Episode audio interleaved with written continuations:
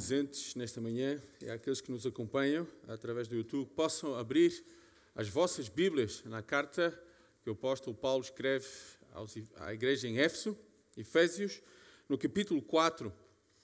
E vamos começar a ler no verso 25 até ao verso 32. Efésios capítulo 4, do versículo 25 ao versículo 32, e a versão que estou a irei ler neste momento será Almeida Revista e Atualizada. Eu sei que outros irmãos têm outras versões, mas esta será aquela que será lida neste momento. Irmãos, eu vou pedir que possamos ficar de pé. Eu sei que foi pedido que nos sentêssemos, mas em respeito à palavra do nosso Deus, vamos fazê-lo de pé. Por isso, deixando a mentira, fale cada um a verdade com o seu próximo, porque somos membros uns dos outros. Irai-vos e não pequeis, não se ponha o sol sobre a vossa ira, nem deis lugar ao diabo. Aquele que furtava, não furte mais, antes trabalhe, fazendo com as próprias mãos o que é bom, para que tenha com que acudir ao necessitado.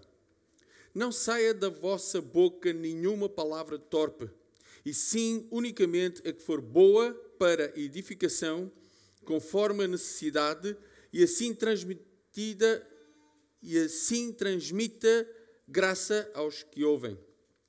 E não entristeçais o Espírito de Deus, no qual foste selados para o dia da redenção. Longe de vós toda amargura e cólera e ira e gritaria e blasfêmias e bem assim toda malícia. Versículo 32. Antes sede uns para com os outros benignos, compassivos, perdoando-vos uns aos outros, como também Deus em Cristo vos perdoou. Vamos curvar as nossas cabeças mais uma vez.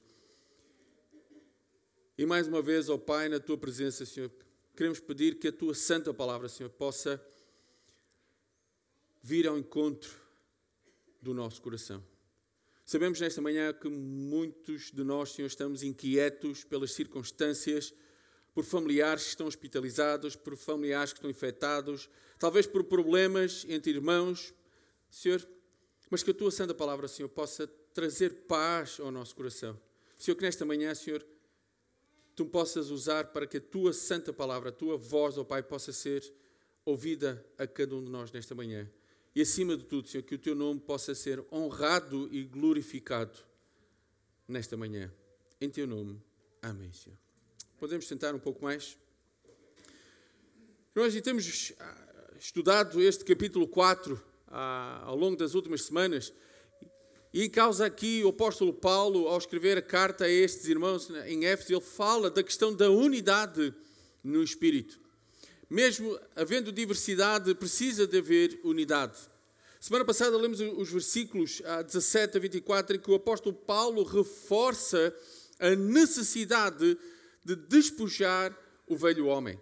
A necessidade de deixar para trás o que é do velho homem. As coisas que é do velho homem têm que parar de existir na nossa vida. Mas o apóstolo Paulo, a partir deste do versículo 25, ele põe em prática, ele é prático.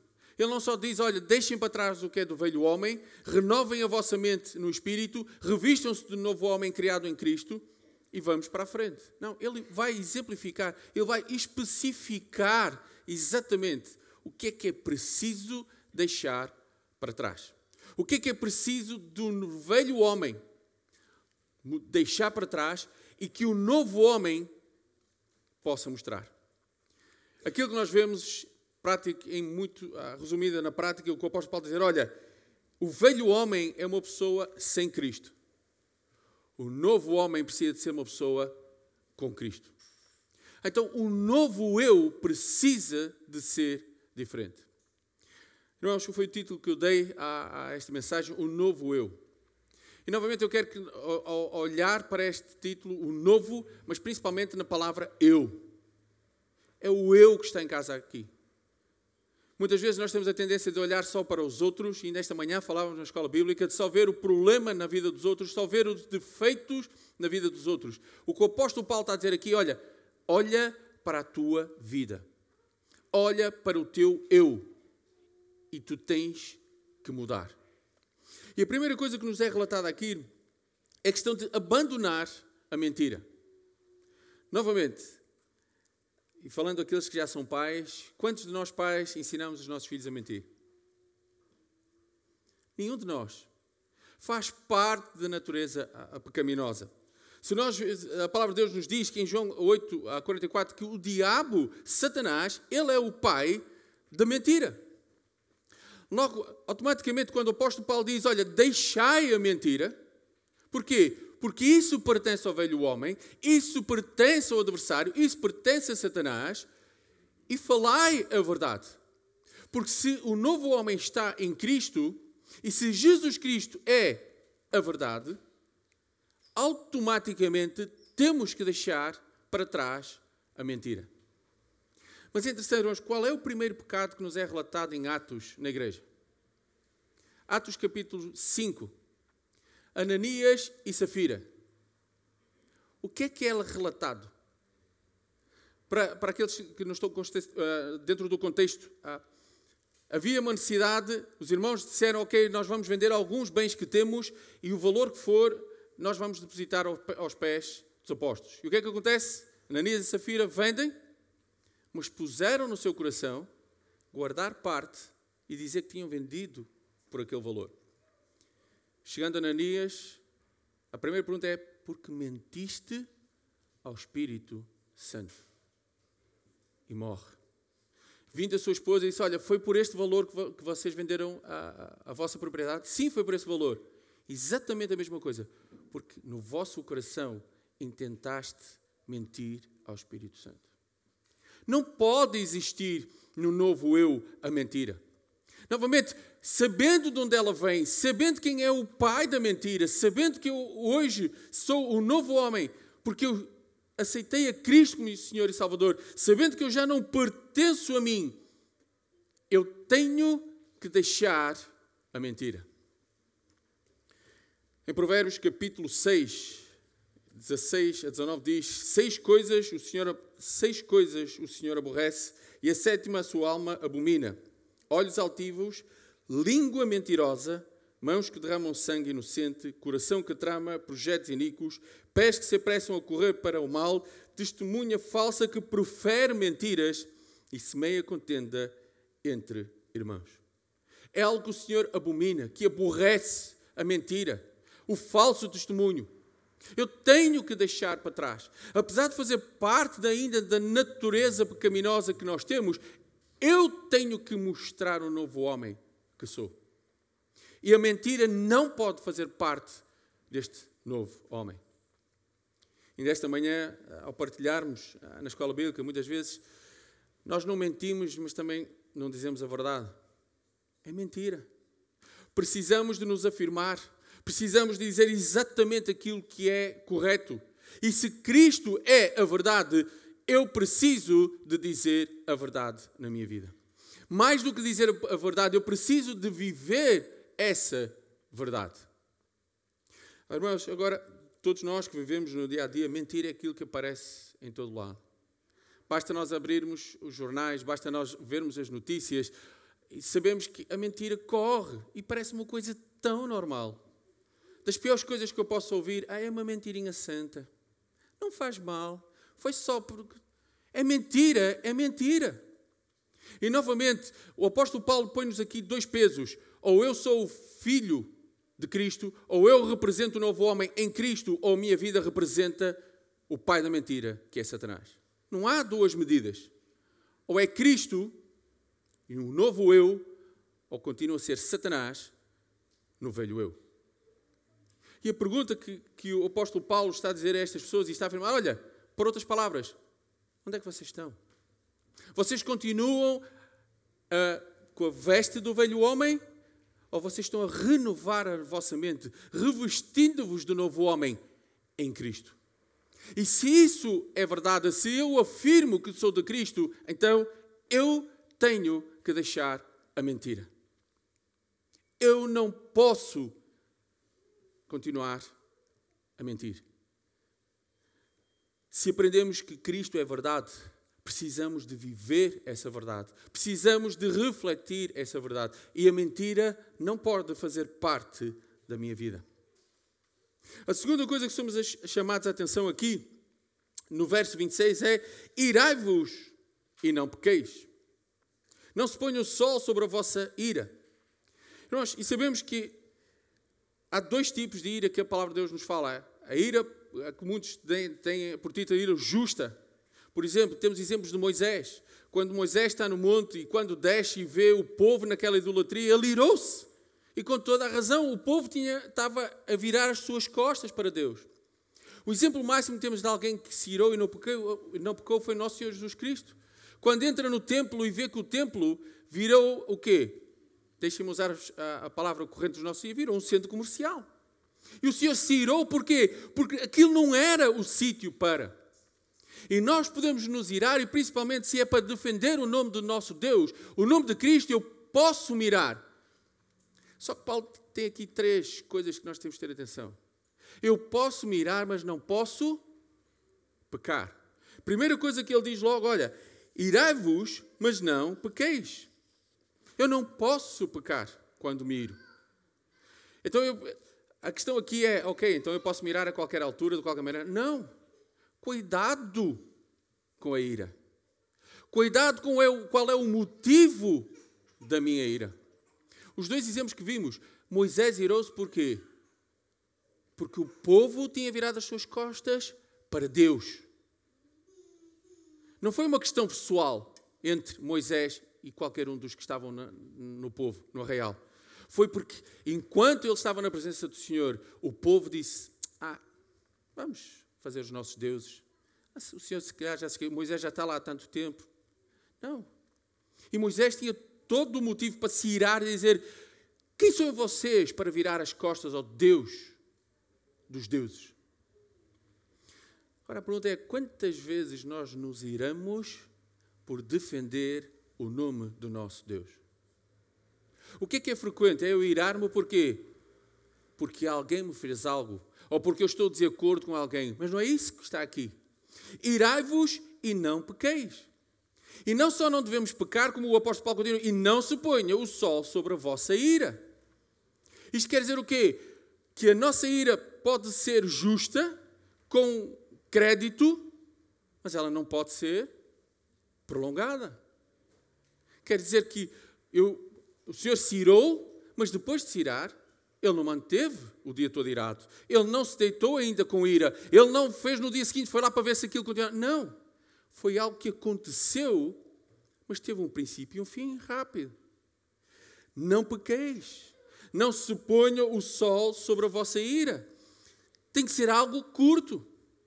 E depois, no versículo uh, uh, 27, diz: Não deis lugar ao diabo.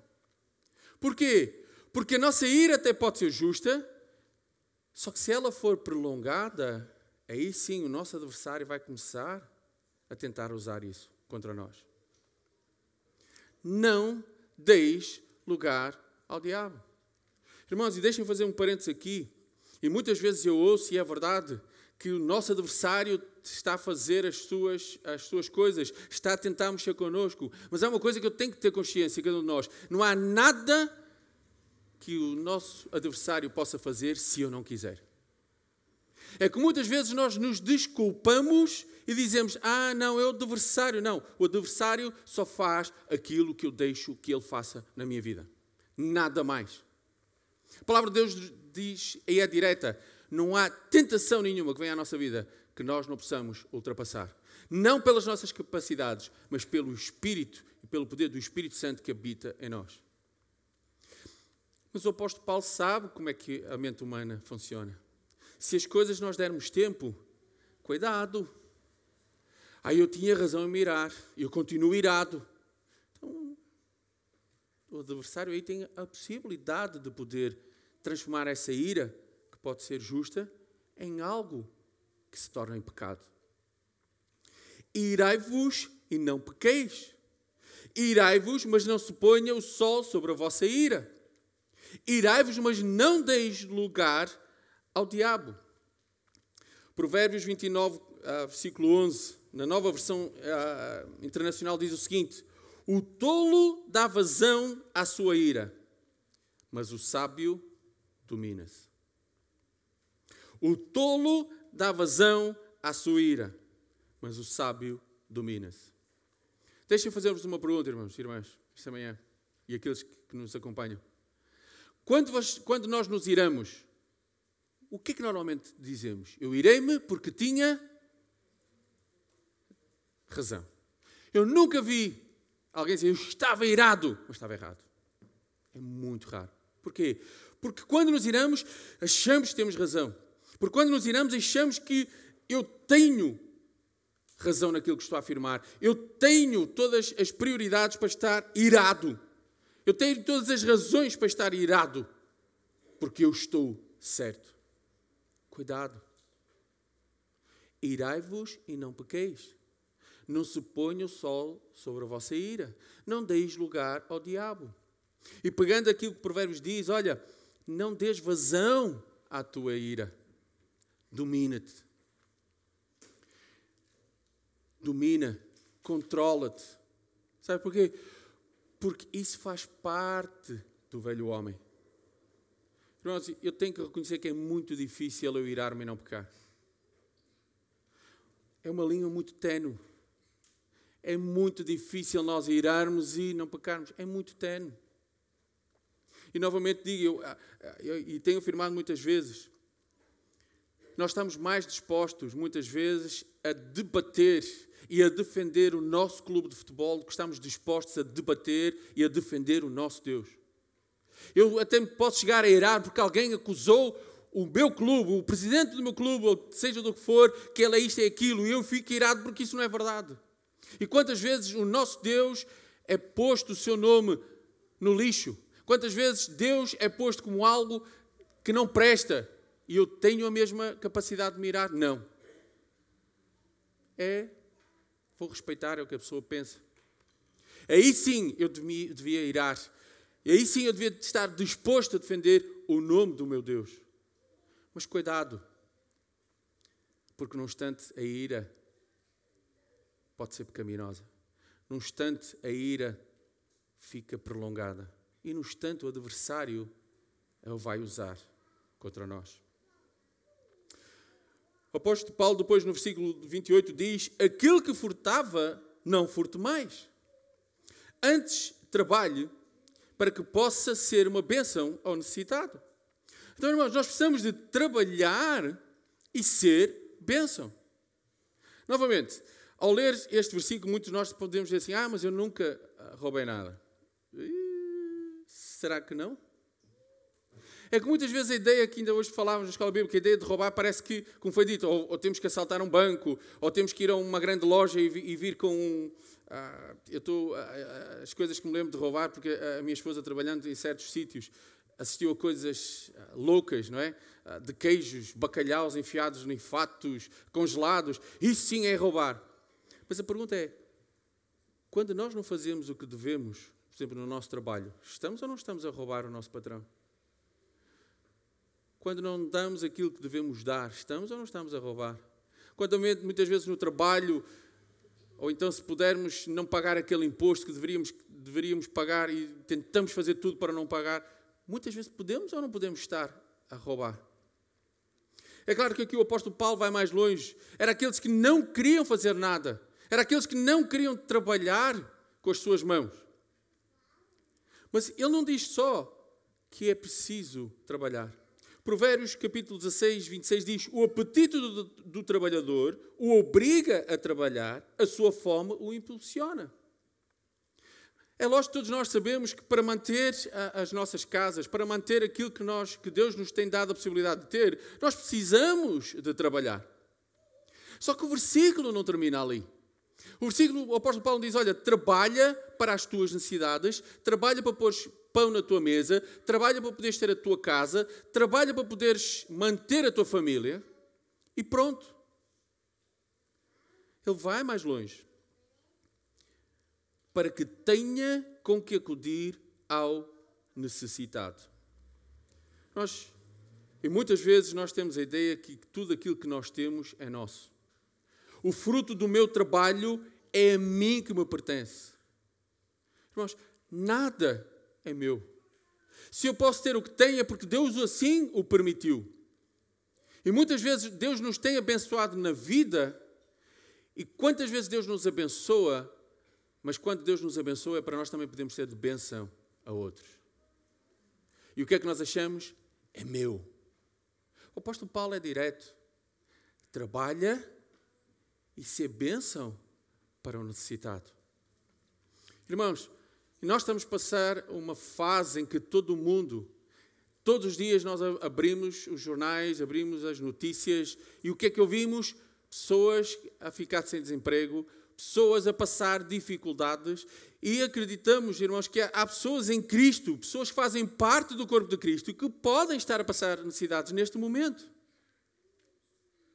E a questão é: se Deus ainda permitiu àqueles que, que ainda conseguimos manter o nosso emprego, àqueles que, que ainda não, não baixou os nossos rendimentos, o que é que eu estou a fazer com isso? Vou guardar, amanhã pode ser, fazer falta. É verdade, nós temos que ser bons mordomos do que temos. Mas eu preciso olhar para o lado. O velho eu só pensa em mim. O velho eu só pensa no eu. O que é que eu posso ter? O que é que eu posso ter? Como é que eu posso usufruir? O apóstolo Paulo diz: olha, o novo eu precisa de pensar no eu, mas também pensar no que está ao lado e que pode estar a passar necessidade.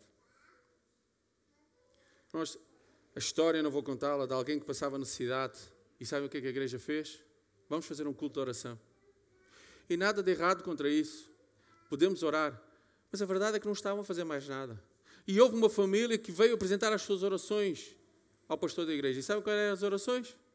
Arroz, batata. Algo que era preciso, porque, porque aquela família não tinha nada para comer. Devemos orar? Claro, sempre.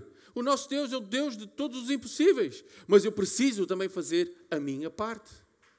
E se Deus me tem abençoado, eu preciso estar com o meu coração aberto para aquele que está ao meu lado.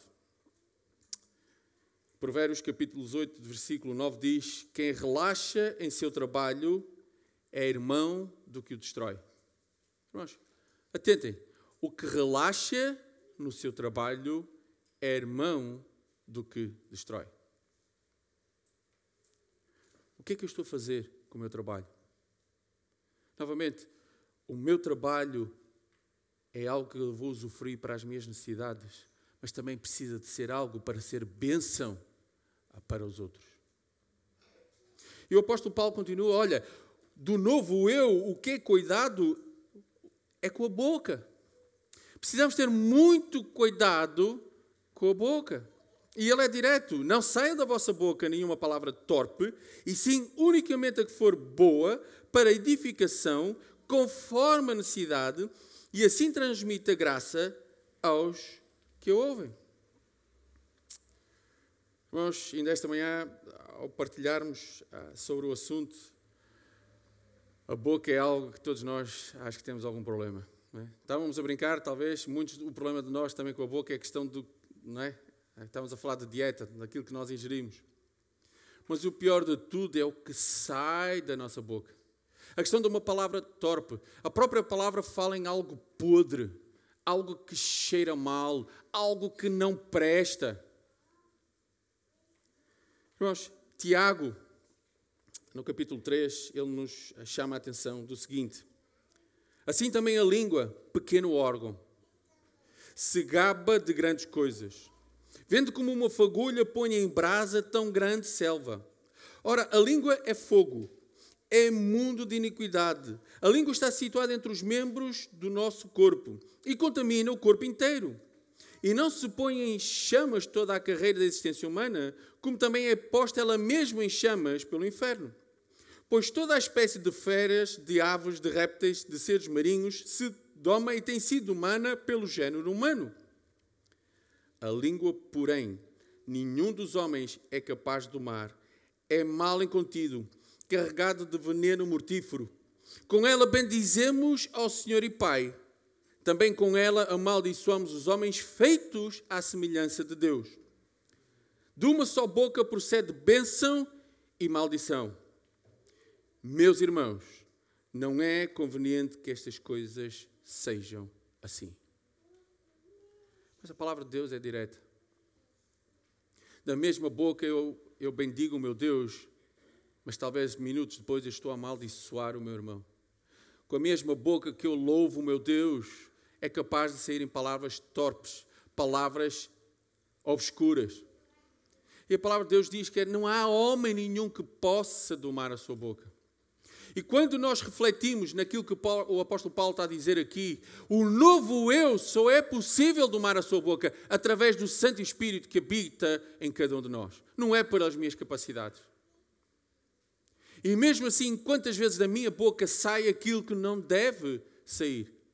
Sai a palavra torpe, a palavra podre, aquilo que não é bom. É interessante que o apóstolo Paulo diz que ela deve ser boa. Ela deve ser de edificação. No tempo necessário. Em Eclesiastes, capítulo 3, diz: há tempo de falar, mas também há tempo de quê?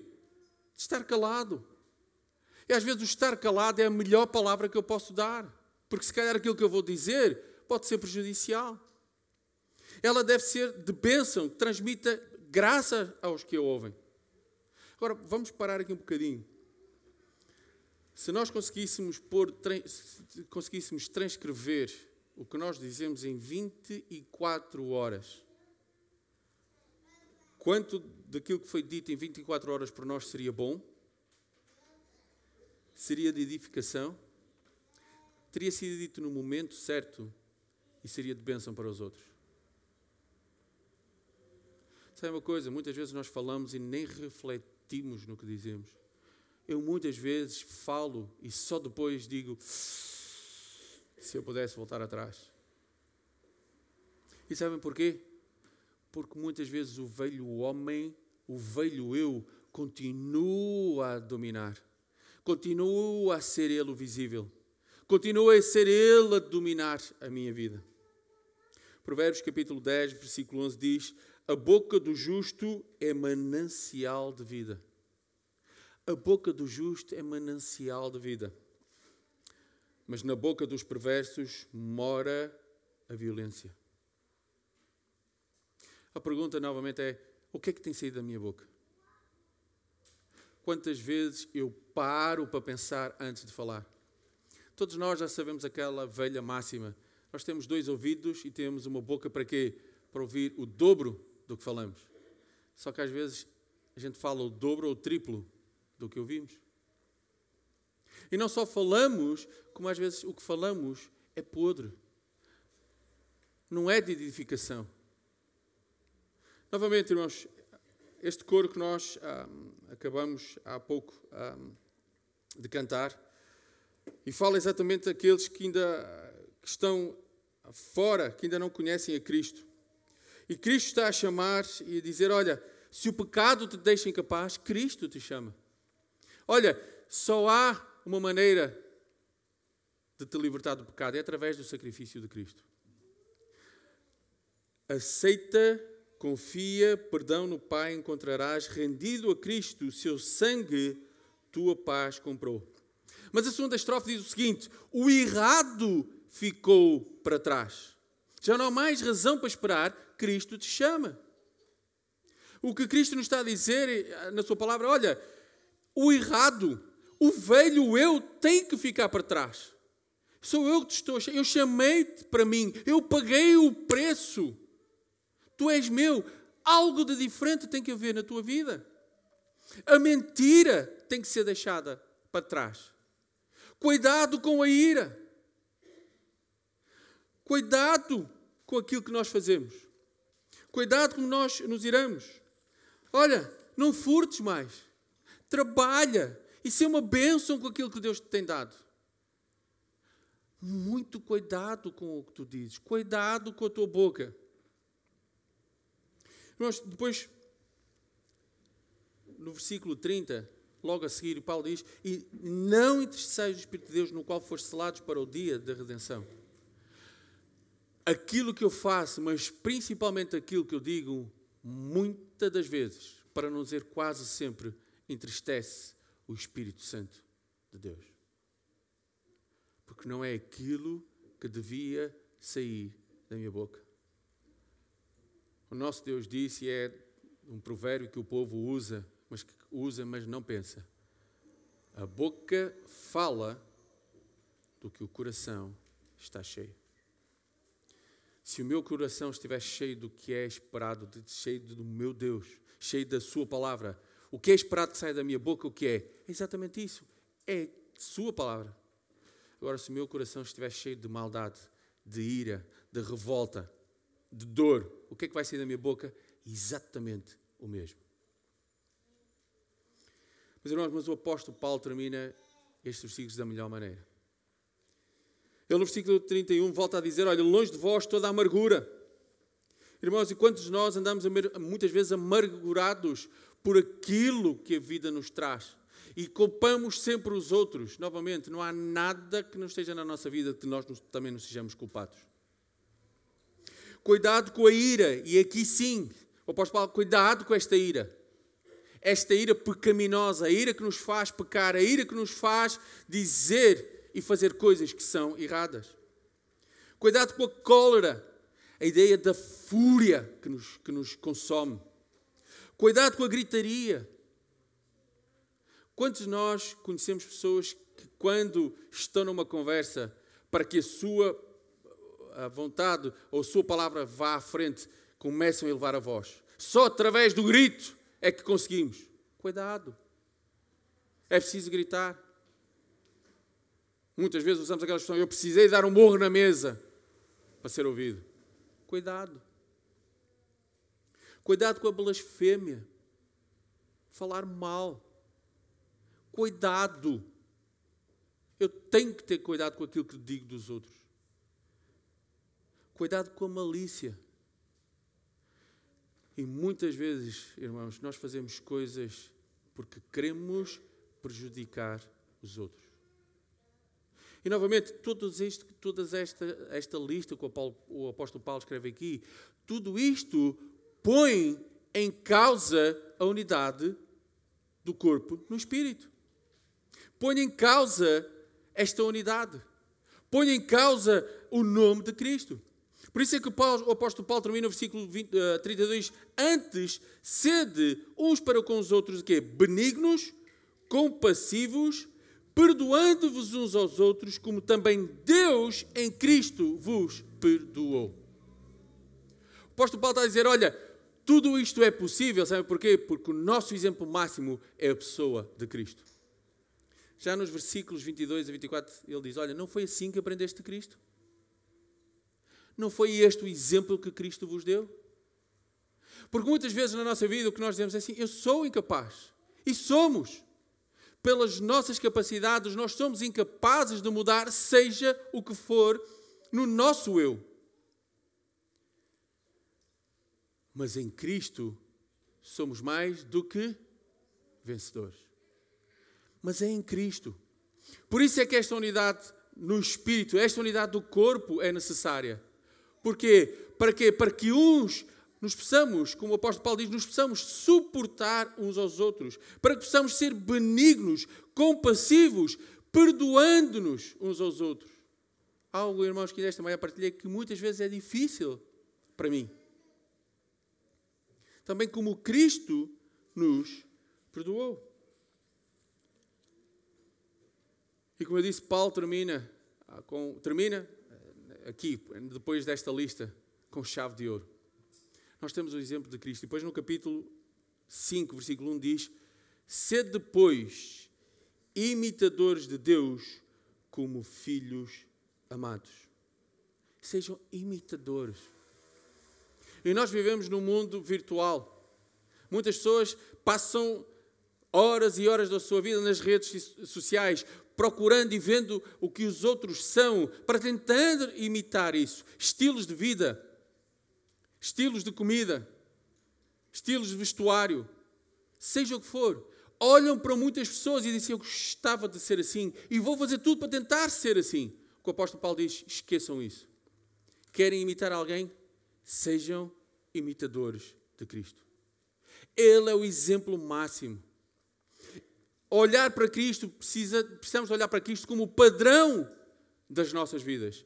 Como o novo eu. Eu preciso de olhar para Cristo. Eu preciso que o seu Santo Espírito transforme a minha vida. Para quê? Para que seja Cristo a ser visto na minha vida e não eu. O próximo coro que vamos cantar fala: se o cego te pode ouvir, e se o surdo te pode ouvir, que te veja e que te ouça eu, Deus. Sabe uma coisa, muitas vezes nós apontamos o dedo para os de fora que andam perdidos. Apontamos o dedo para aqueles que ainda não conhecem a Cristo. Mas nós, como o apóstolo Paulo diz, aqueles que estamos em Cristo, muitas vezes continuamos a viver da mesma maneira. Se o cego pode ver Deus, se o surdo pode ouvir Deus, todos nós precisamos de ouvir Deus nesta manhã.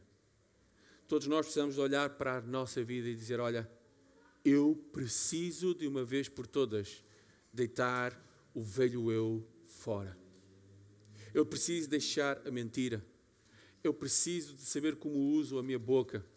Eu preciso de ter cuidado quando me iro. Eu preciso de trabalhar e o meu trabalho possa ser uma bênção. Mas acima de tudo, eu preciso de olhar para Cristo como o exemplo e o padrão para a minha vida.